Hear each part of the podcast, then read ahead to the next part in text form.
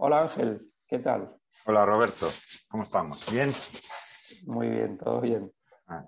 Eh, hoy vamos a hablar con, Ángel Amorós, eh, de foto ya con una trayectoria que empieza a ser larga y queríamos hablar con él por, bueno, por la, nominación a Mejor Fotografía en, los Goya de 2021 por su trabajo en Black Beach, dirigida por esta, eh, Esteban Crespo.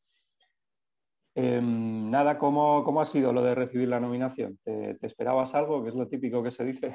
Eh, pues tampoco, no, no, no especialmente, vamos. Eh, y luego, eh, contento, pues quieras o no, pues es una nominación, o sea, que es de agradecer, o sea, agradecido. Bien, bien. O sea, tampoco soy muy en tu, o sea, efusivo con estas cosas. Pero... Pero bien, bien, o sea, es de agradecer y contento, sí. Bueno, vamos a hablar del Black Beach. Em, eh, bueno, el, director es Esteban, Esteban Crespo. Eh, yo, sé que os conocéis desde hace muchos años, ha rodado todos sus cortos, su peli anterior. Mm. Supongo que eso, lo, lo, natural era que contara contigo, ¿no? De nuevo en Black Beach. Pues claro, Esteban eso lo conozco hace mucho y la primera vez que lo conocí fue rodando, pero yo hice su primer corto que es del, creo recordar, del 2005, que se titula Siempre quise trabajar en una fábrica y desde entonces siempre, bueno, hice todos los cortos con él, todos los que hicimos ahí y, y luego llegó la peli Amar y luego Black Beach. Entonces yo imagino también que después de tanto tiempo trabajando juntos, pues eh, eh, nos conocemos bastante bien y sobre todo creo que yo sé cómo, cómo él trabaja, creo que hay buena compenetración y de alguna manera eh, ahí llega un momento también, y este es un ejercicio que creo que es importante en, nuestro trabajo, que él, con esta confianza que, tenemos, pues él de alguna manera delega en mí, también ciertas cosas del trabajo en, la peli. Y, por ese lado estupendo, bien. O sea, aparte, Esteban es un, eh, es un director, yo creo que sobre todo muy, enfocado en la parte de, actores. Pues, trabaja mucho ese, ese lado. Y, por ejemplo, nosotros trabajamos eh, planteamos las secuencias de alguna manera en, rodaje y hay un punto ahí en que yo creo que él ya confía en que yo he entendido lo que él busca y a mí me deja cierta libertad ahí a la hora de, trabajar. Por ejemplo, en, Amar, la peli anterior, el, planteamiento que teníamos de la peli, eh, yo creo que un 90% de la peli es cámara en mano, eh, venía dado, por ejemplo, por, el tema de los, de los, actores. Por ejemplo, María Pedraza era la primera peli que, que hacía y Esteban no quería encorsetar, digamos, a la hora de rodar en, marquitas y en cosas de esas a los actores, que tuvieran mucha libertad. Le, gusta que tengan mucha libertad a la hora de moverse y que, que se sientan con, con, mucha libertad en ese aspecto. Entonces, eh, a veces ni, ni, planteábamos la secuencia en sí, le contaba él a los actores y les daba libertad de, movimiento. Y ya digo, como tenemos muy buena comunicación, yo sé lo que él suele necesitar, yo cogía la cámara en mano y prácticamente improvisábamos en, rodaje. O sea, creo que eso se debe gracias a, eso, a que nos, nos conocemos, o sobre todo yo conozco lo que suele necesitar, entiendo bien y, eso permite esas libertades que nos tomamos. Y en, el caso bueno, de, Black Beach, claro, em, durante el rodaje nos has contado algún detalle ya, pero lo que es durante la, preproducción, ¿hacéis una planificación, digamos, más al uso, listas de planos, stories? ¿O Esteban no, no es de esos? Eh, pues en esta peli dependía un poco de la secuencia, pero así en general eh, no, tenemos una planificación al uso hecha. Eh, bueno, por ejemplo, en la secuencia de persecución, pues sí, nos hicimos un story para, para tener una, una, referencia. Tienes ahí esa idea, luego pues surgen cosas durante el rodaje y te toca improvisar. Pero planificación al uso, al uso, como tal, no. También yo creo que viene dada por eso que te comentaba de del trabajo que él hace con los actores, que, le gusta que se sientan, o sea, con libertad a la hora de moverse y tal. Entonces, eh, de alguna manera, mm, la mayoría de las veces eh, eh, vemos una puesta en escena con ellos y sobre eso pues tomamos decisiones. Hay veces que sí que tenemos ideas muy claras, pero yo creo que a lo mejor un 60-70% de la peli eh, digamos, no está cerrada 100% a, a nivel de una planificación clásica. Vale, muy bien. Eh, bueno, eh, yo entiendo que Black Beach es una mezcla de, thriller, ¿no? Y thriller y drama. me gustaría saber un poco qué referencias habéis manejado, ¿no? Para afrontar la peli, un poco, pues no sé, a nivel narrativo, de lenguaje de cámara, iluminación, estético, no sé, un poco en qué os basasteis para entenderos.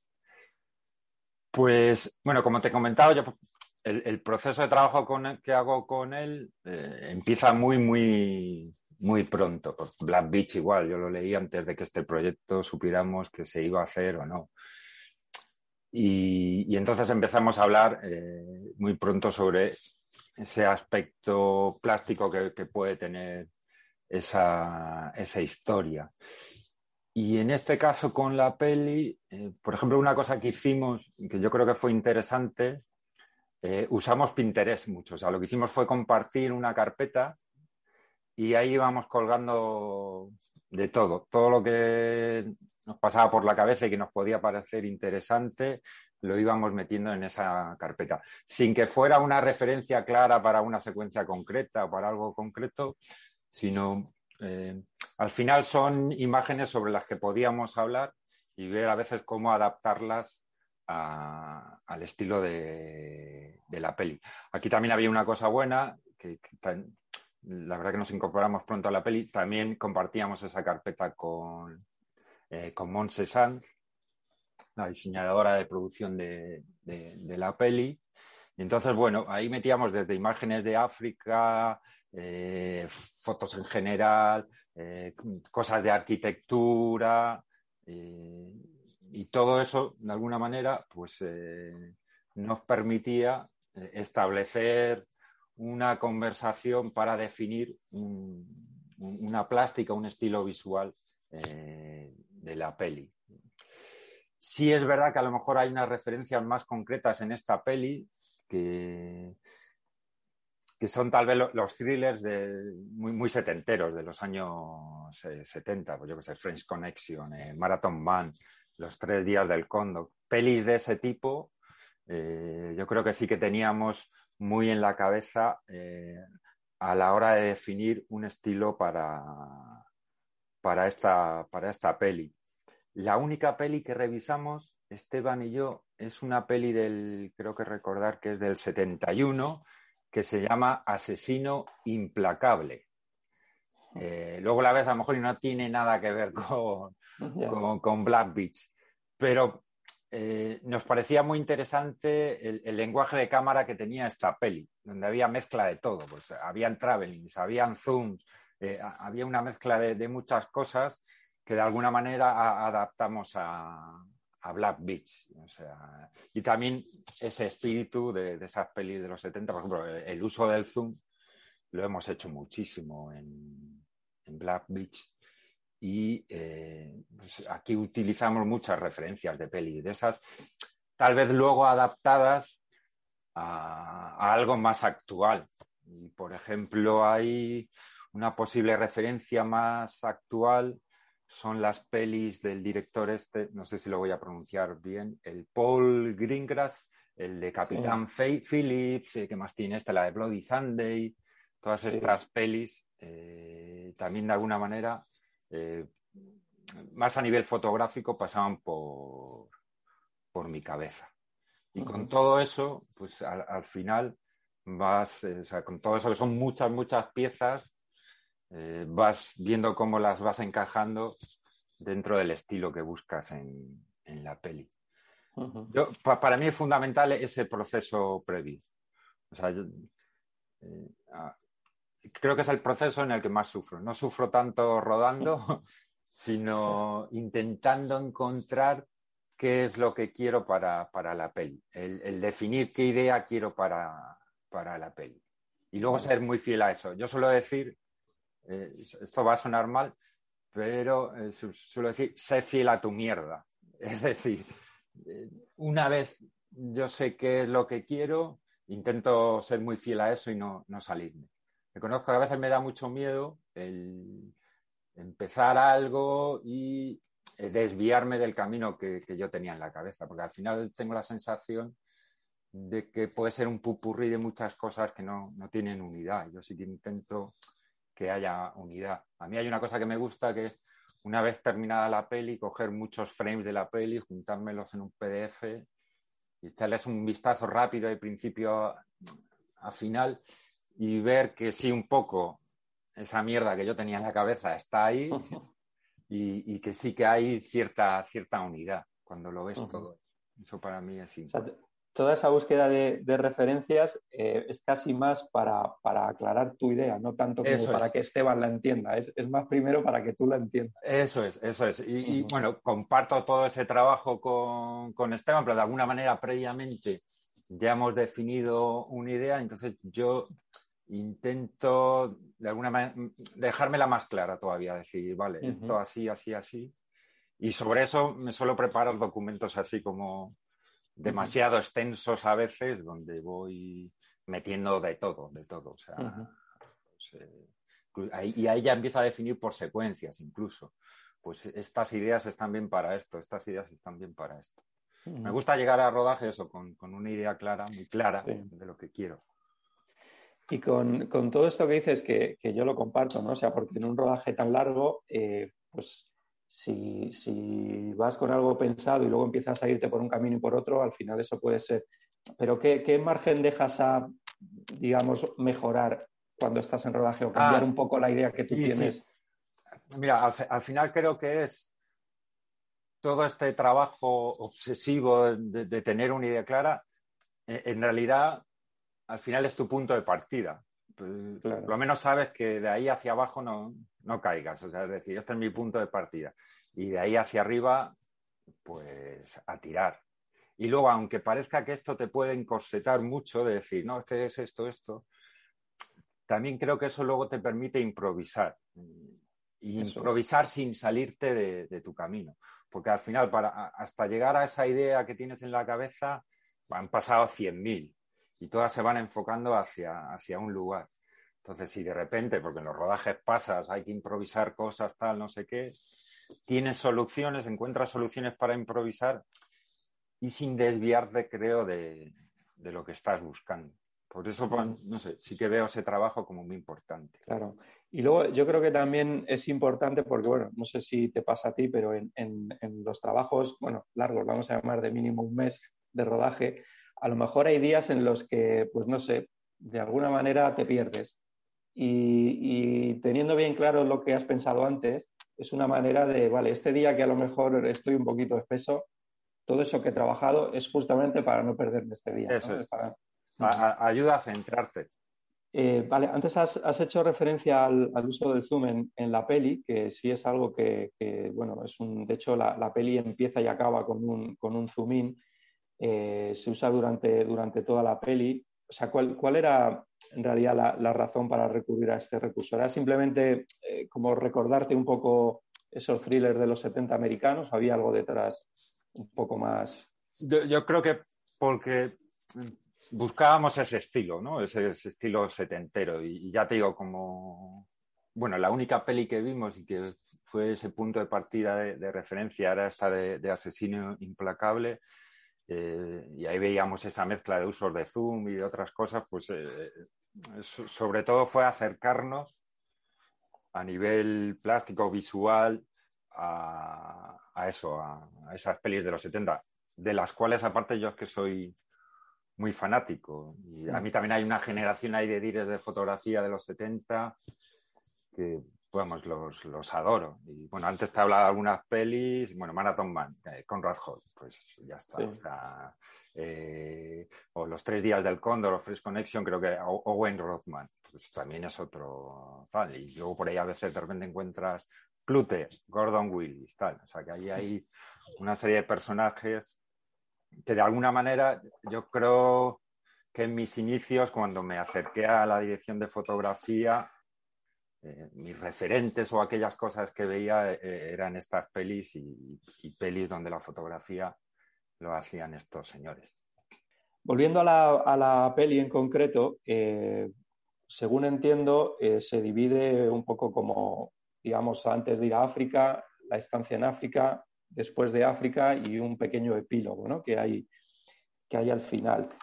¿Tienes diferenciada cada época por, no sé, ópticas o tratamiento de planos o de, o de color o de qué? ¿Cómo diferencia de esas épocas?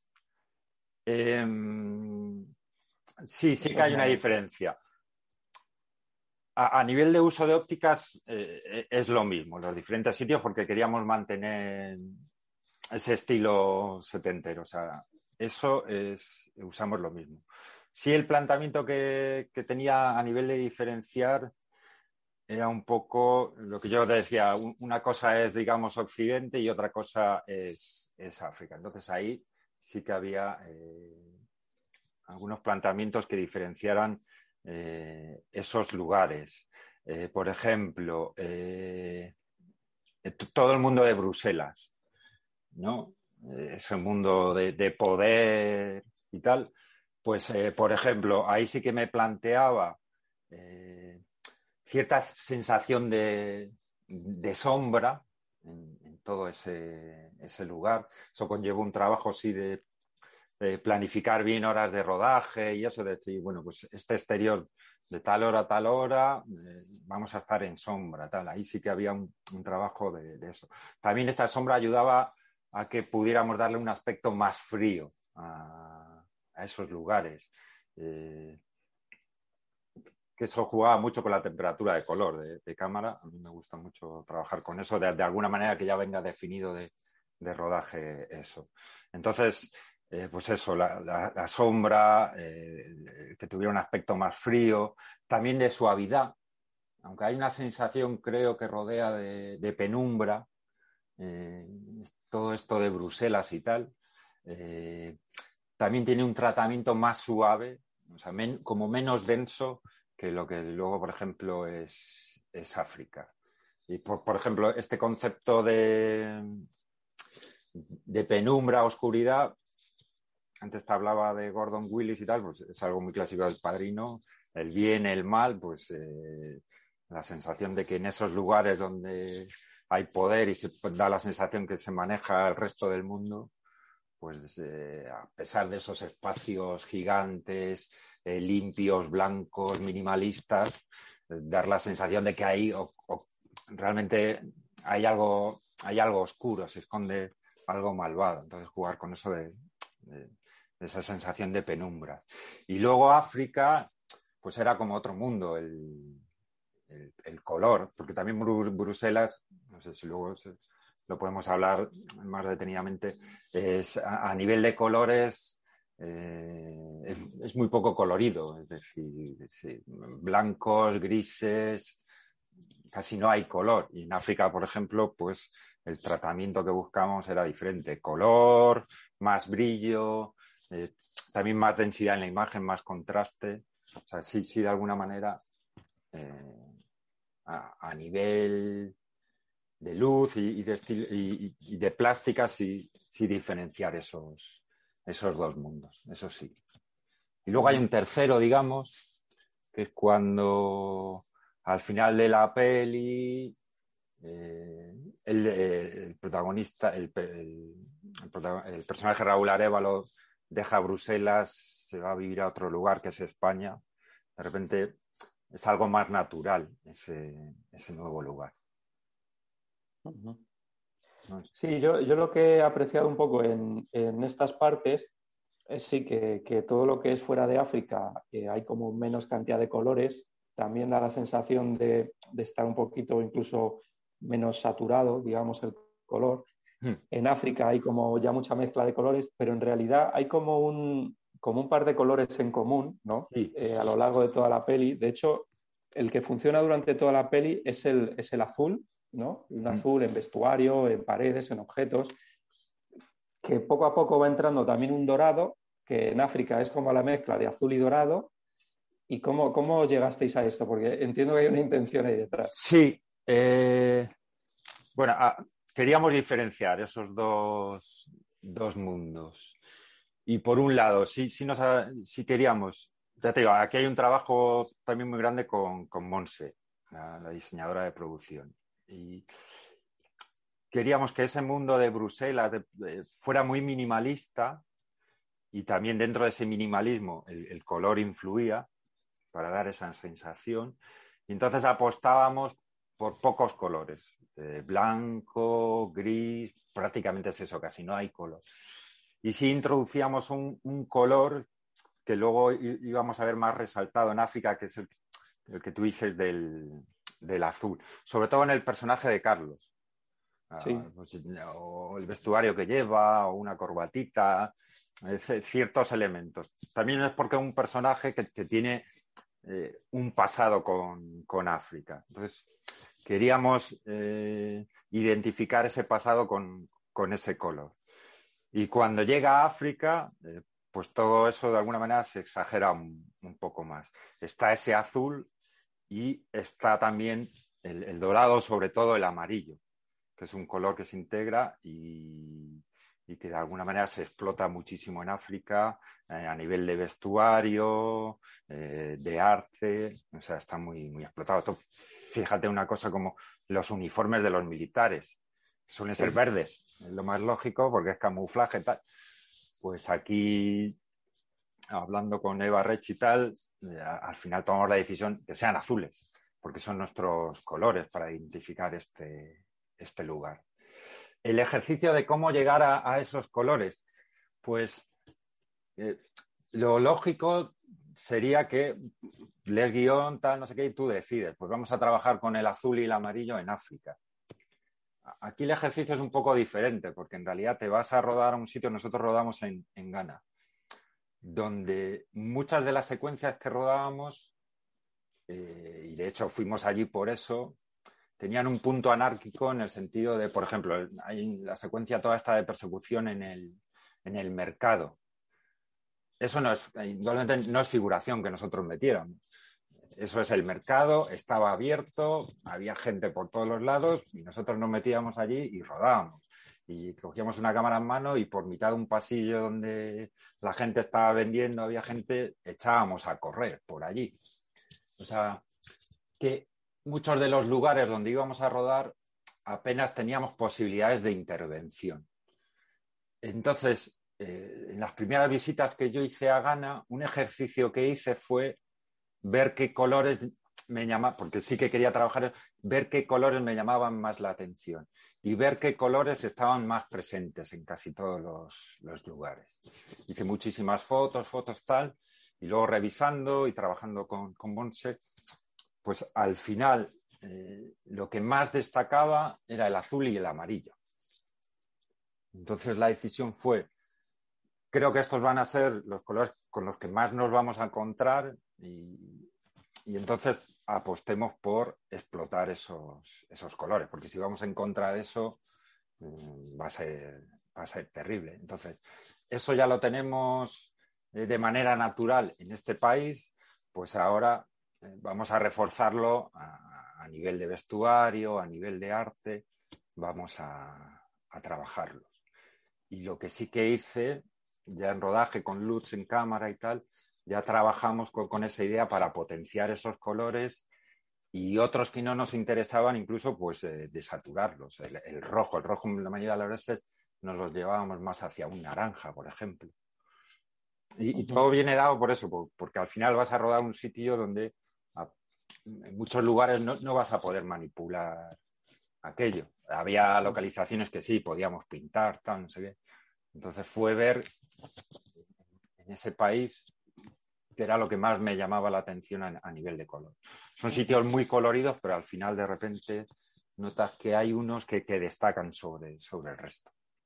Sí, y luego te la, te la llevas al resto de, de, lugares, ¿no? Porque eso, antes de ir a África, ese amarillo intenso se, adelanta un poco en el bar de Bruselas. ¿no? Es... Claro, ahí es un bar, el bar Coqui, es, un bar africano, eh, donde acude el personaje de, Carlos y, de alguna manera eh, el, juego que me plantea ahí era, bueno, voy, voy a anticipar ya esos tonos que nos vamos a encontrar en, África. Entonces ahí lo que hicimos fue eh, colocar unos vinilos amarillos en, ese ventanal para que esa luz que entrara, eh, pues al final diera ese lugar que lo invadiera de ese tono tono amarillo. La verdad que prácticamente durante todo el rodaje con, el equipo de arte íbamos con vinilos por si acaso de repente llegábamos a sitios y los íbamos poniendo en las, en las ventanas.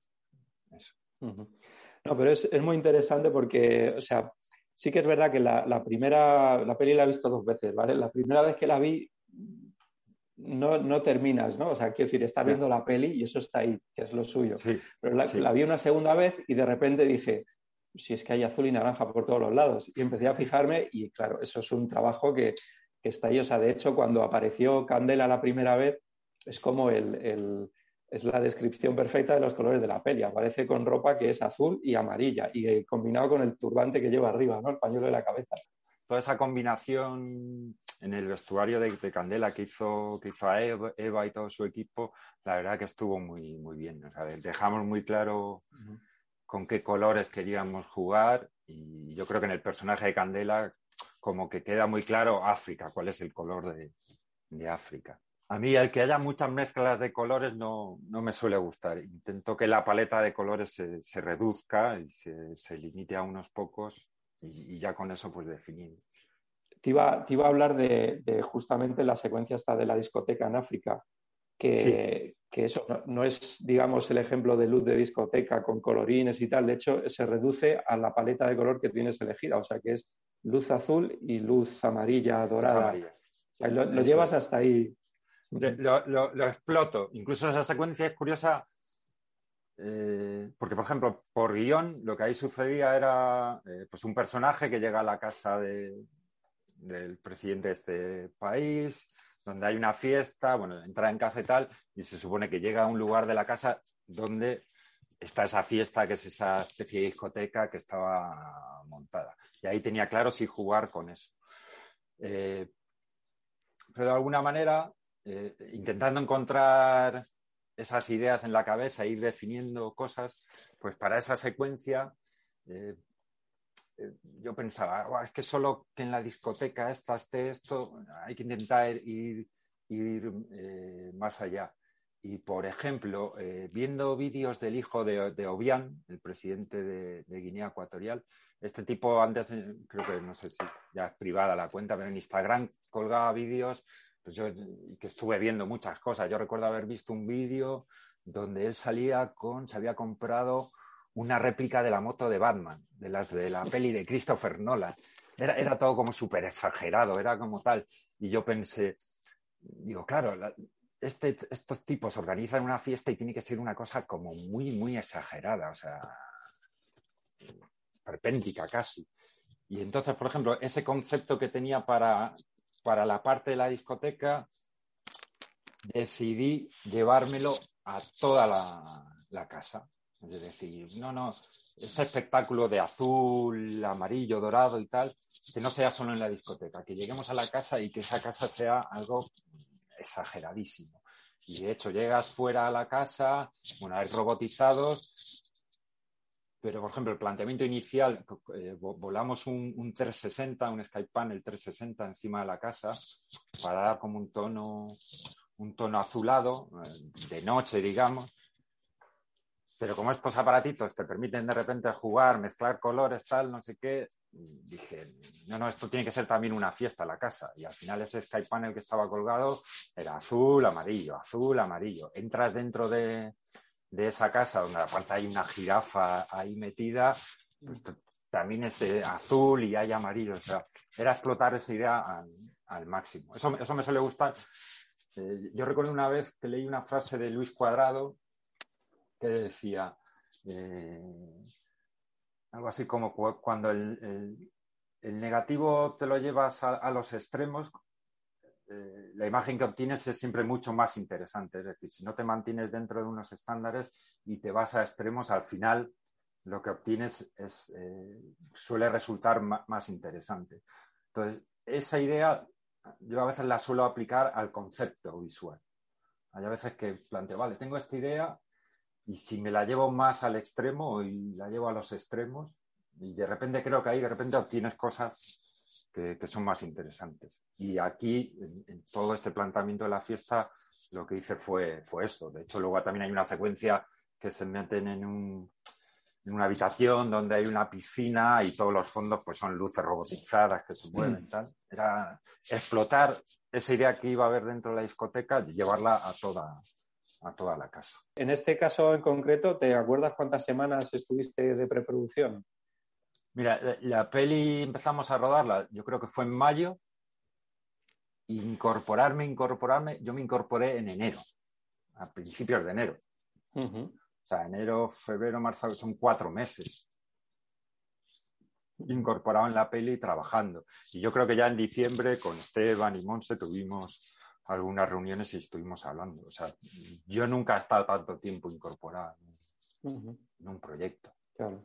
Hombre, es una preproducción complicada la de esta, la de esta peli, pero el tener todo ese tiempo ayuda muchísimo a preparar bien, bien la peli y a enfrentarte luego, porque yo creo que rodamos siete semanas y media. no es mucho para un proyecto como este, no es, nada. Sea, en ese aspecto también fue bastante loco. Pero el poder tener todo ese trabajo previo hecho, pues te da cierta seguridad a la hora de luego enfrentarte a, las cosas. Y que luego las cosas que tienes delante de cámara están, están bien. ¿Esto lo has rodado todo tú? ¿Había segundas unidades? ¿Cómo, cómo ha sido ese, ese, aspecto de la peli? Teníamos una, una unidad. Íbamos con dos cámaras todo el rato y hicimos la peli. O sea, no, no, no se incorporó una unidad que se fuera a rodar. No, lo hicimos todo toda esta unidad de dos cámaras y hicimos eh, la peli entera. y al, llevar dos cámaras, bueno, entiendo que tú no, llevaste ninguna o sí llevabas alguna tú. En este caso no. O sea, hay a veces, o sea, a mí llevar la cámara me gusta, pero también intento valorar eh, dentro del proyecto que a lo mejor que yo también lleve una de las cámaras puede ralentizar, y, porque al final estás con cosas de luz, también coges la cámara, o sea, creo que puede ralentizar. Entonces aquí también por la envergadura del proyecto considerábamos que era fundamental tener dos operadores. Amar, por ejemplo, la anterior peli Esteban que te comentaba, también por el planteamiento que hicimos a la hora de rodarla, el tema de cámara en mano, pues, eh, la libertad de improvisar, pues por ejemplo ahí sí que llevé yo la cámara, porque al final, pues, de alguna manera, mientras te estás moviendo, estás planificando y estás encontrando los, mejores ángulos a, nivel de luz. Entonces, pues ahí sí que lo consideraba que sí que era fundamental. Pero así en proyectos eh, más grandes, pues eh, sí, sí, prefiero que haya, eh, en este caso, si son dos cámaras, dos operadores. Y Hablando ahora un poco, siguiendo por esta línea ya un poco más técnica, ¿qué, cámara habéis usado? ¿Cámara óptica? ¿Y por qué razón escogiste esa Pues cámaras la, Sony Venice. Eh, no las había utilizado. Eh, esta fue es la primera vez eh, que, las utilicé. El por qué la Venice, pues había estado, porque creo que viajamos varias veces a Ghana a, ver lugares, posibles localizaciones y tal. Y teníamos bastantes secuencias nocturnas allí y tal. Y sabía que un poco por infraestructura del material que íbamos a poder tener. Eh, pues, eh, a nivel del alumbrado público, claro, no, tiene nada que ver con lo que hay aquí. O sea, pues eh, veía que necesitaba una cámara que me permitiera trabajar con una sensibilidad alta, eh, eso la iba a necesitar. Y entonces hice pruebas con, la Venice y los resultados que obtuve me parecieron muy, muy interesantes y aposté por, por la Venice. Pues luego de, operativo también me parecía Alexa. Y, sobre todo yo creo aquí eh, lo que me hizo decantarme fue el tema de, del ISO, con los que podía trabajar con, esta cámara. Y luego ópticas, Pues eh, fueron las Cook S2, S3. sí he rodado cosas con estas, la verdad que me gustan y yo creo que un poco esta idea de los thrillers de los 70 me hizo pensar que no, quería algo como muy, muy actual, ni con demasiada definición y, como estas las conocía bien, había hecho pruebas y tal, aposté por, por ellas. Luego, para la parte africana, por ejemplo, venían muy bien, son como más doraditas y tal, y funcionaban muy bien. Y luego vi que pues, toda la parte de Bruselas, trabajando la temperatura de color y tal, eh, pues podía acercarme a esos tonos más fríos sin ningún problema y aposté por ella. Luego al final, como no son perfectas del todo, eh, pues que de repente usas un angular, abres al máximo de diafragma tiene ciertas imperfecciones que me gustan y luego pues me recordaba, pues yo qué sé, de repente cuando reviso los tres días del cóndor, aunque eso es anamórfico, pues tiene estas cosas de que te viñetea por todos los lados y tal, no sé, y ese tipo de cosas siempre me han gustado. O sea, esas imperfecciones, entre comillas, eh, me gustan. Creo que le dan también personalidad a la imagen. Un poco la apuesta fue esa. Y luego mm, eh, llevamos Zoom también, era un Fujinon. No sé si es un 85, 200 o 250, no, no recuerdo ahora el rango exacto, pero, pero llevamos ese. Y sobre todo, ese zoom prácticamente estuvo en la cámara B pues casi todo el rato montado. Iba, ahí. Y a veces lo que llevamos en cámara fijas y en cámara de zoom. Y rodar a saco con las dos siempre, siempre, siempre.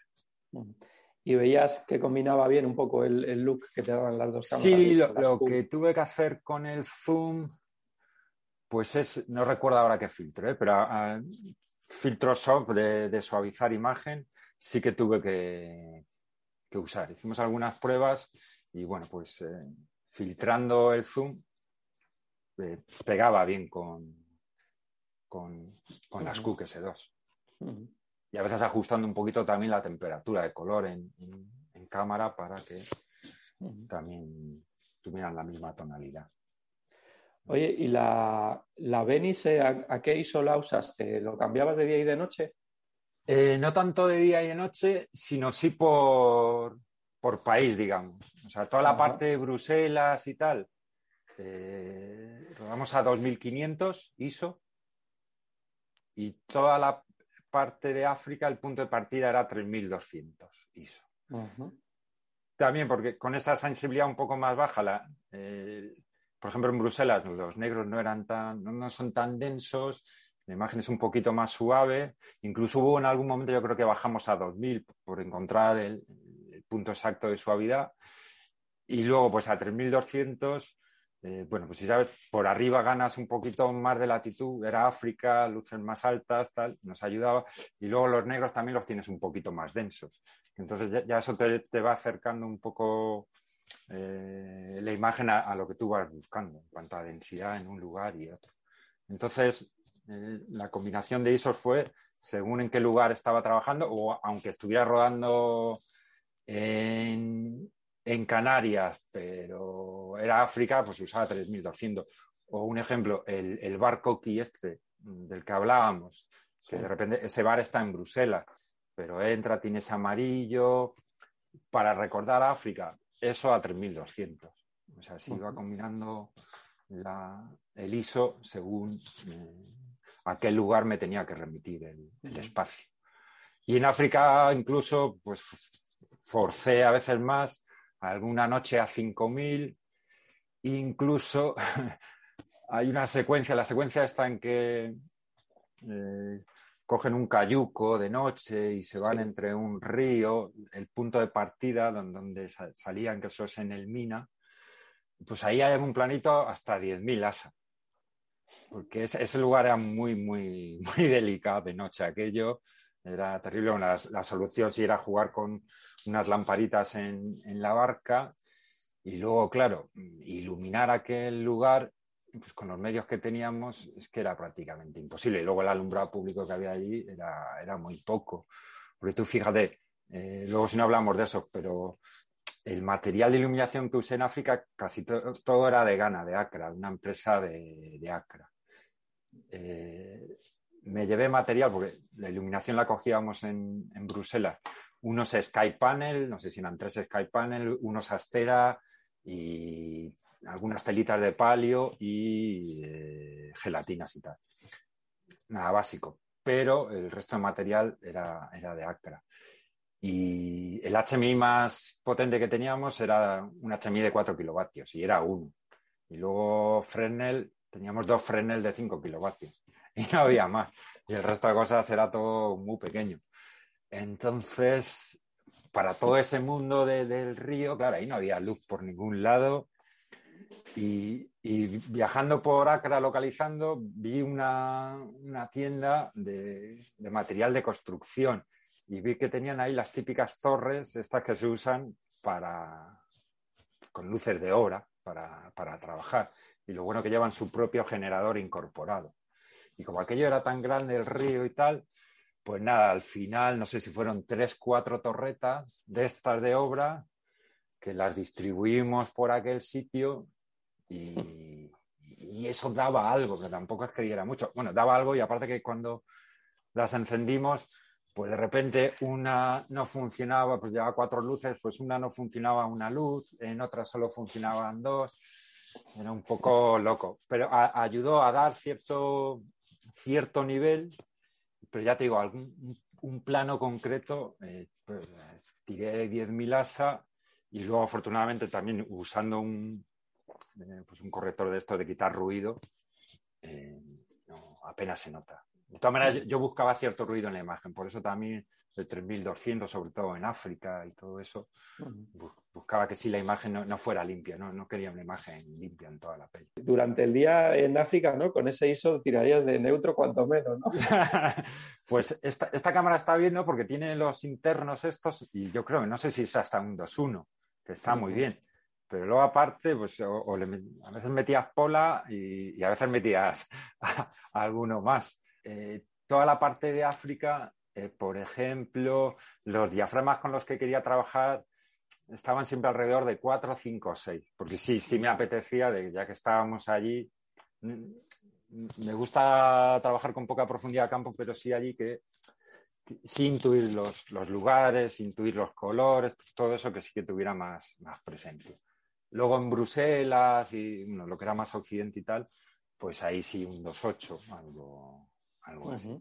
Pero sí, sí que había que tirar. Con esta cámara eso, y a 2500 igual, tienes que tirar de, de netros bastante, sí.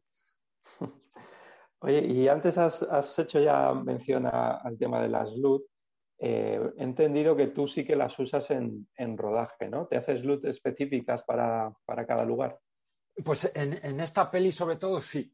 Eh, empecé a aplicarlo más. Mira, lo, que hice fue, o sea, como tenía ya muy clara la idea de cómo quería ver un, lugar y cómo quería ver otro lugar y qué colores deberíamos potenciar en un sitio y cuáles no en otro sitio, aparte de apoyarnos en, lo que ponemos delante de cámara, que eso probablemente ayuda, es decir, pues eh, en Bruselas, pues eh, ropas con tonos grisáceos, no sé qué, o sea, bajar la saturación en, los elementos que ponemos delante de cámara.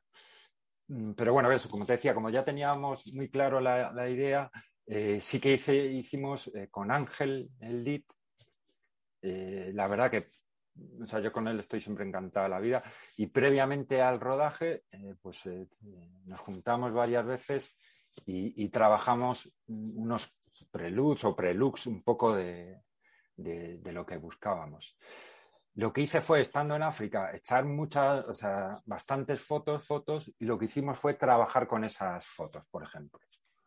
Y cogíamos esas imágenes y sabiendo que teníamos que potenciar los azules y amarillos e intentar encontrar, desaturar otros colores, eh, pues trabajamos unas LUTs que nos acercaran a, a lo que estábamos buscando. Y llevábamos, yo creo que para todo, eh, para día, para noche, eh, para Bruselas también día, noche, y luego incluso algunas específicas para determinadas secuencias.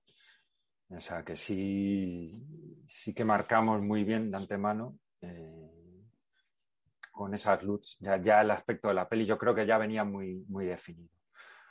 A mí también me gusta intentar definir de antes, o sea, dentro de buscar esa idea de lo que quiere, está, no sé qué, que ya también en rodaje lo que esté viendo el, director se acerque bastante a, cómo va a quedar al final la, peli. Eso me, me, gusta.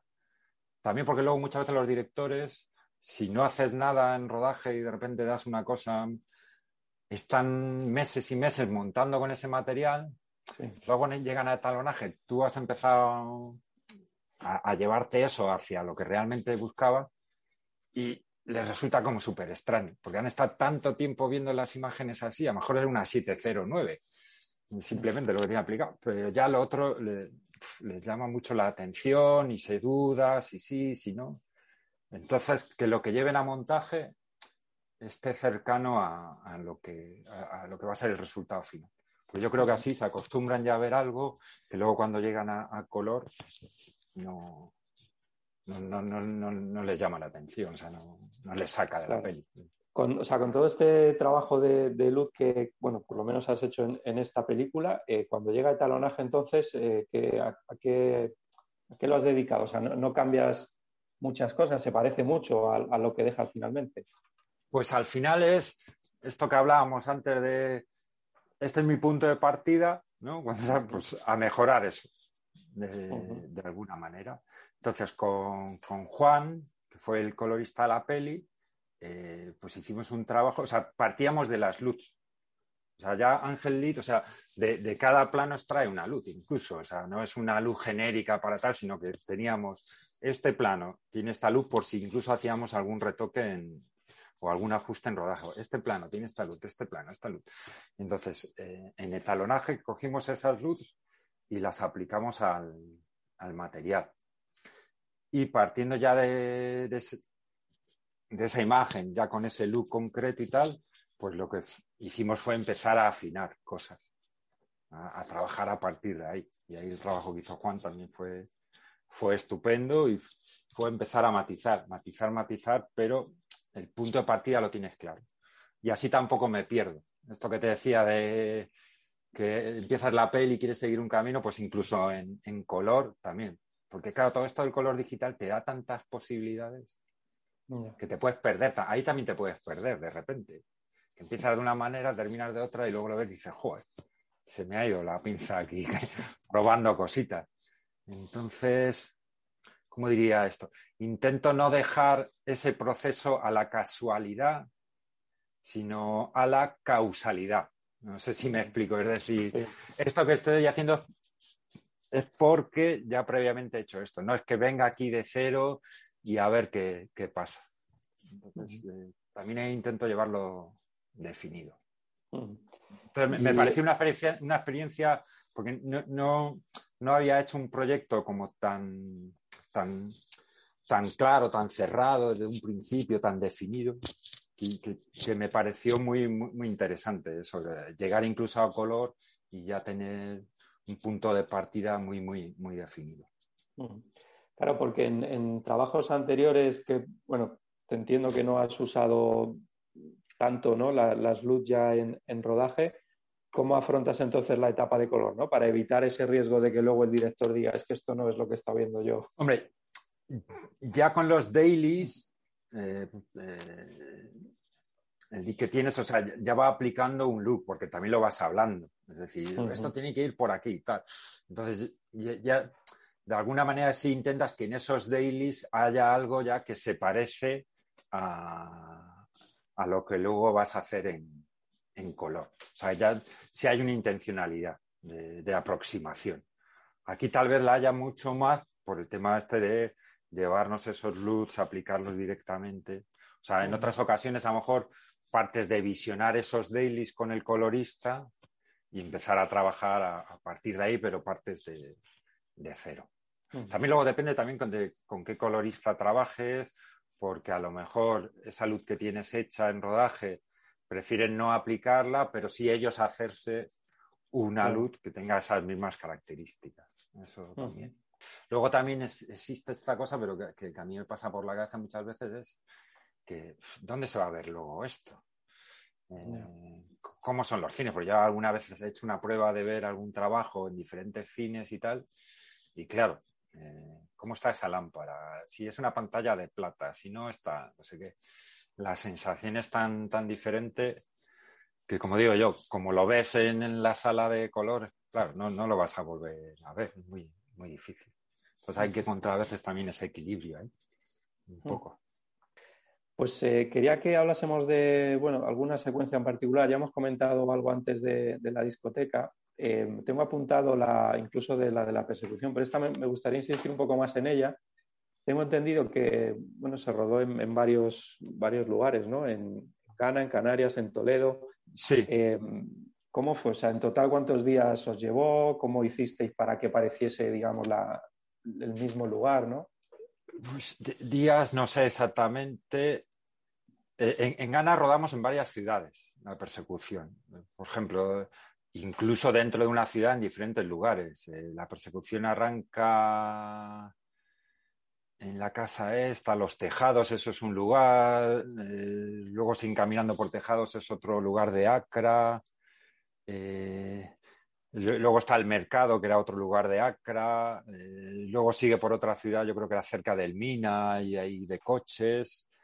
Pasa a Canarias y luego ese poblado donde termina la persecución, que el coche choca y tal, eso es Toledo. Eso es por Toledo. Es una cosa que tiene allí el ejército para pruebas de tiro y tal. Construyeron allí eh, un poblado, el poblado africano que, que aparece. ¿Y cómo organizar eso? Pues, por ejemplo, en esta secuencia sí que nos hicimos un shooting para ver un poco cómo mezclar estos diferentes lugares a, nivel de planificación. Eh, que ya te digo, también el shooting es una referencia, una idea, pero luego pues a veces improvisa. Por ejemplo, eh, eh, todo lo que es la persecución dentro del mercado, pues teníamos unas ideas, pero por ejemplo ese día empezaban las lluvias y claro, allí cuando llueve, llueve de verdad. Y durante dos, tres horas tuvimos allí la, de Dios. Entonces de repente tuvimos que adaptar cosas. Pues esto si era corriendo por fuera, pues métete por el interior del mercado, por los pasillos que por lo menos están cubiertos y podemos ir quitando el material. Entonces, bueno, vas, vas improvisando. Y luego ahí necesitas, yo creo, eh, también un, importante apoyo por parte de dirección artística para que de alguna manera haya una combinación de colores y de cosas que cuando pases de un país a otro eso esté ahí. Y eso al final yo creo que es lo que te ayuda a, también unificar. Y pues eso, también buscar colores en la localización que, ayuden a, unir.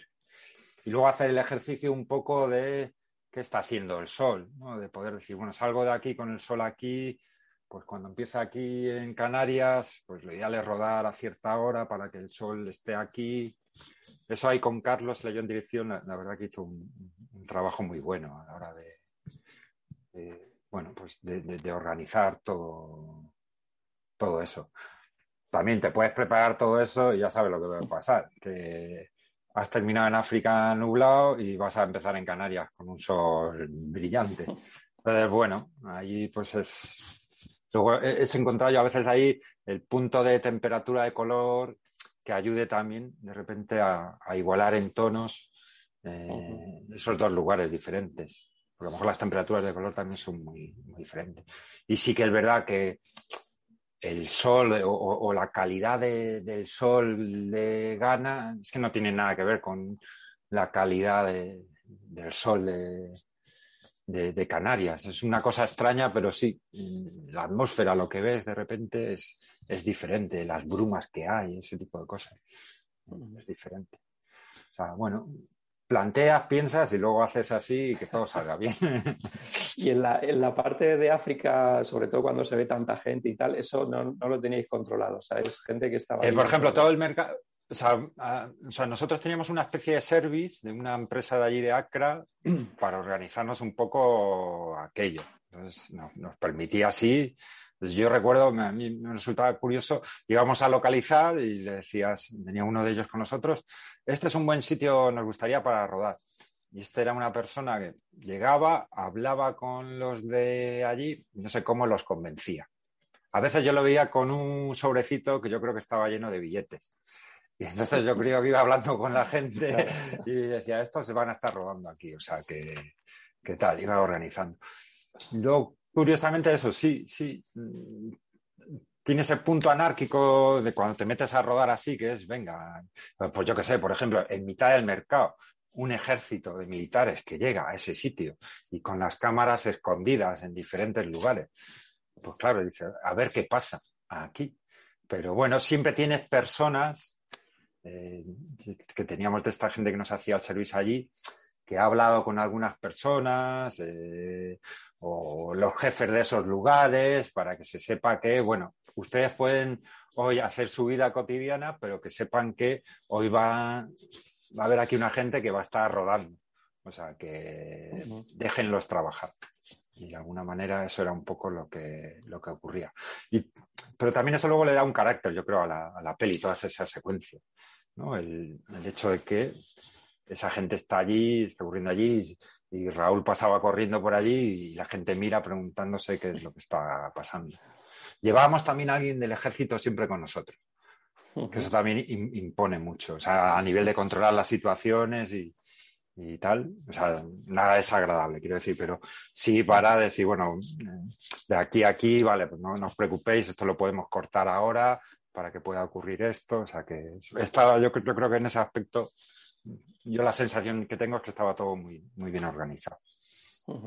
Tengo otra, otra secuencia eh, que es la que se desarrolla en, en el hospital, que no sé, me pareció como una de las para mí, de las más bonitas de toda la peli, ¿no? Me gustaría saber un poco cómo, cómo hicisteis eso, qué planteamiento había, porque, no sé, me pareció que bastante planos de, de, de esa secuencia están como rodados a través de velos también.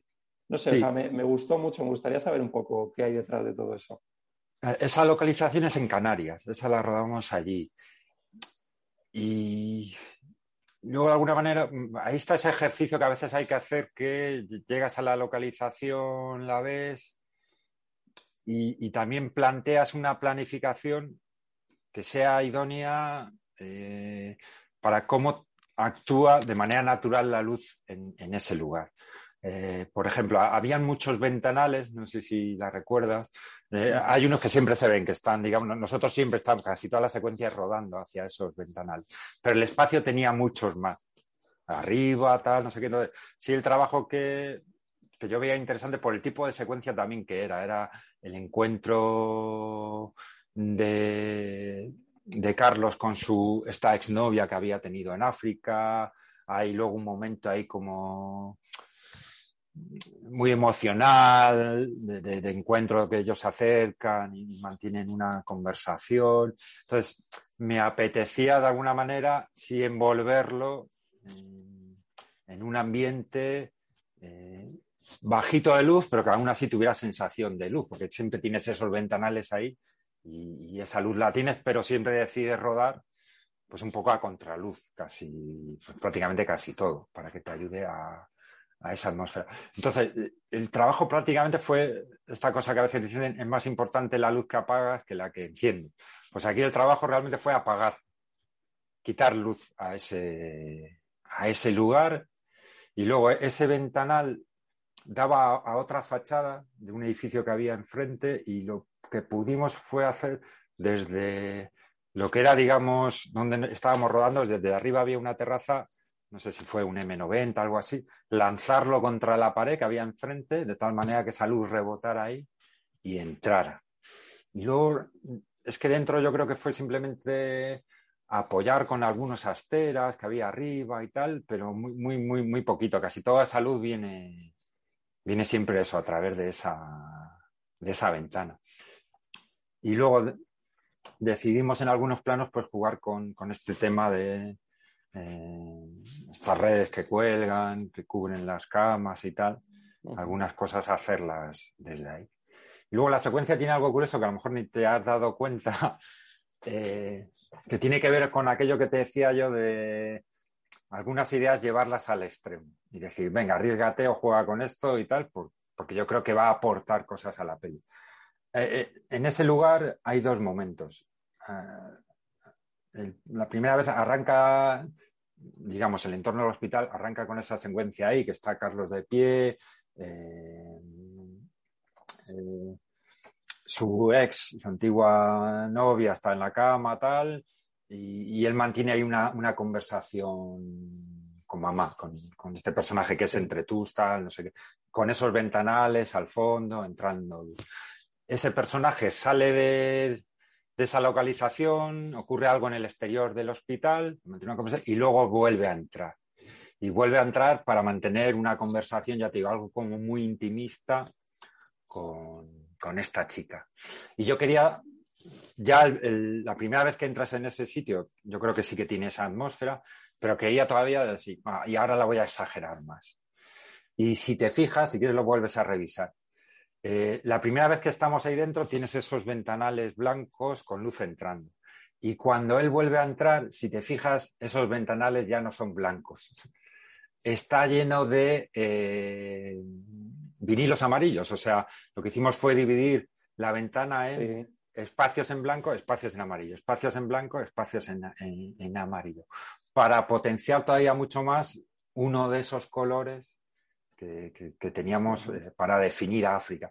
Y aparte porque de repente ese amarillo le daba como un dorado especial para ese momento. Ya te digo, puede, puede parecer una idea loca, ¿no? Porque dices, joder, estas cosas del el raco, el raco. Es decir, eh, acabamos de estar en este lugar, esto no existe y cuando vuelves a entrar, eso está pues ahí yo recuerdo que lo hablamos con, Esteban, con Monse y tal, y cuando toda la gente que está en el equipo, pues, eh, hay muy buen ambiente y todo el mundo está a favor de algo, pues de repente te dijimos, sí, sí, sí, pongamos, pongamos ahora de repente que sea amarillo. El, cine yo creo que es un poco también eso, eh, tiene cierta magia, yo creo que hay a veces que hay que jugar con ello. Yo ahí también, antes te hablaba del Luis Cuadrado, yo a veces también siempre tengo muy en mente eh, la soga de Gisco, el arranque de la peli. Mm. No sé si lo recordarás. La, peli, bueno, dentro de que es un plano secuencia, arranca con estos personajes que están estrangulando a uno en un plano medio. Es como noche, las luces de, de la casa están apagadas.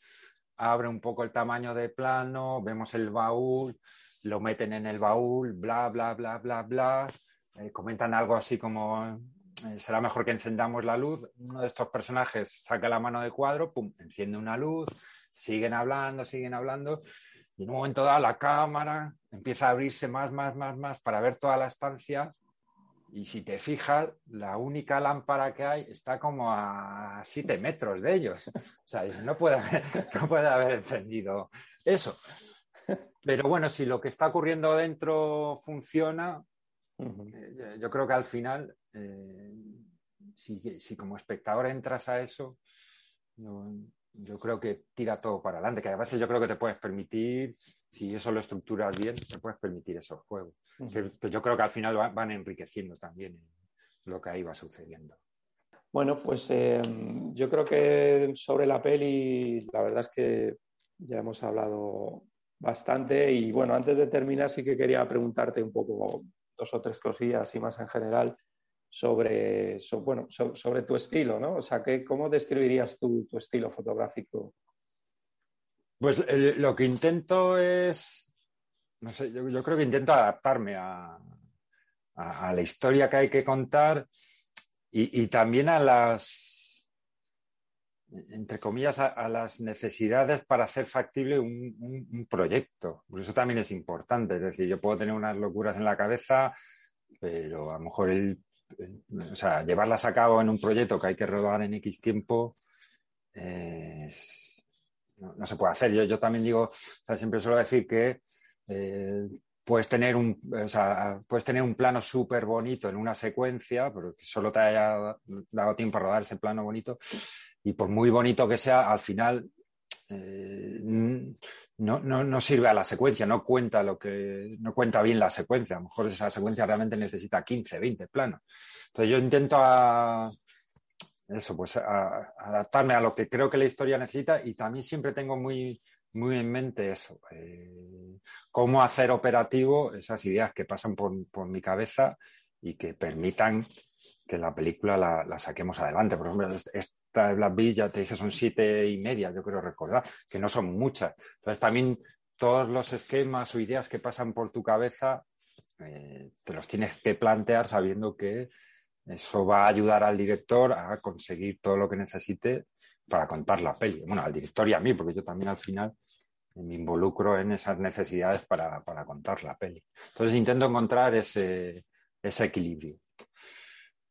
O entre comillas, yo, creo que me, gusta la naturalidad, lo que pasa que a veces pues la exploto o la llevo, un poco esa idea que te decía de, llevarla a ciertos extremos, pues veo cómo llevármela a, ciertos extremos, pero intentando partir siempre de, algo que pueda ser creíble. ¿Tú dirías que estás, bueno, un poco más, más cerca, digamos, de, de ser un dire de foto, de, crear ambientes o, más del lado de lo principal y lo más importante para mí es que los actores tengan su luz perfecta? A mí me gusta más eh, generar atmósferas. Eh, parto de eso. Y luego generar una atmósfera eh, que también luego permita a los actores desenvolverse con cierta libertad, o sea, que no implique algunas veces a lo mejor por, un condicionante, sí, pero intento que tengan cierta libertad, que no sea una cosa de no, llegas hasta aquí y es aquí, porque si no, no te llega la luz. No, suelo generar atmósferas que, que, permitan dar esa libertad y que ya esa atmósfera esté otorgando a, una secuencia o a la peli en conjunto lo que creo que, necesita. Entonces, suelo hacerme planteamientos muy globales, que incluso eso, si estás rodando con dos cámaras, o a veces he hecho cosas con tres cámaras, pues que, también de, esa posibilidad. Y luego, pues a veces eso, si te vas a planos más cortos, pues eh, matizar eh, probablemente a los, a los personajes. A lo mejor. Muy bien. Y nada, ya la, última pregunta que tengo aquí apuntada. ¿Qué consideras que, tiene que tener una, la, fotografía de, una peli, digamos, para considerarla buena o adecuada para esa peli?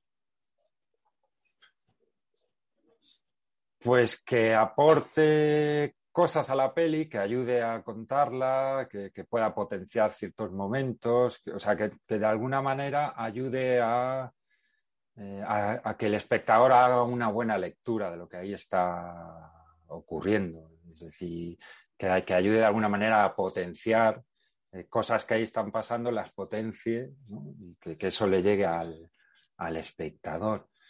Entonces, eso, hay historias que son una cosa, otras otra. Entonces, sobre todo, acercarme a lo que, a lo que se quiere contar y, ayudar a potenciar eso. Yo creo que sobre todo gira, en torno a, eso.